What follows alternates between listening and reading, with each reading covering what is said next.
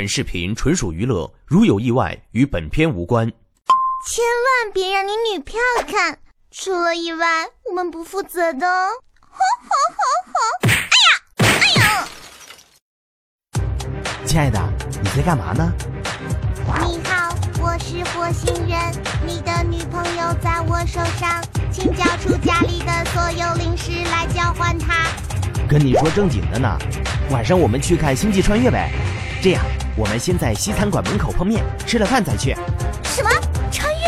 穿越是我大爱呀！我会准时到底。喂，狗蛋儿，狗蛋儿，我在这里。我擦，二丫，我们是看《星际穿越》，不是看穿越文。科学家们总在为到底有没有外星人这个问题吵吵，但在那之前，请先抓一批水瓶女回实验室研究一下，好吗？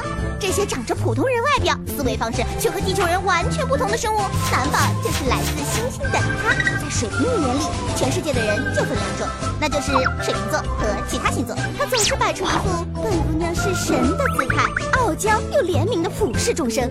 别人在朋友圈里发个自拍、秀个包包什么的，水瓶女一边默念某。一边又忍不住多瞅两眼，有人在大马路上撕逼打架飙脏话，水瓶女一边念叨“你们这些愚蠢的地球人”，一边又竖起耳朵想听听到底咋回事儿。普通人外表下包着圣女酱，圣女酱里还裹了八果果仁，水瓶女牌巧克力，谁买谁傻眼。其他星女的思维方式最多不过是盘山公路，迂回曲折总也还在情理之中。水瓶女的思维常态就像过山车，一不小心还会直接跳脱出去玩蹦极。跟水瓶女聊天就别想设置话题，她不和你聊生命起源，你今天的黄历上写的就是大吉。虽说同是风象星座的双子男和天秤男与水瓶是最佳搭配，但遇到水瓶女这种奇葩，也只有自叹不如的份儿。恋爱中的水瓶女明明爱的百爪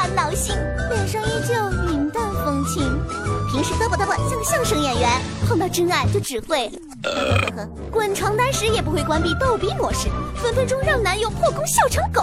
唯美韩剧一秒变成搞笑片，简直就是个蛇精病。二零一四年年底，水瓶女人品爆发，首先是财运好到让其他星女只能含泪摇手帕。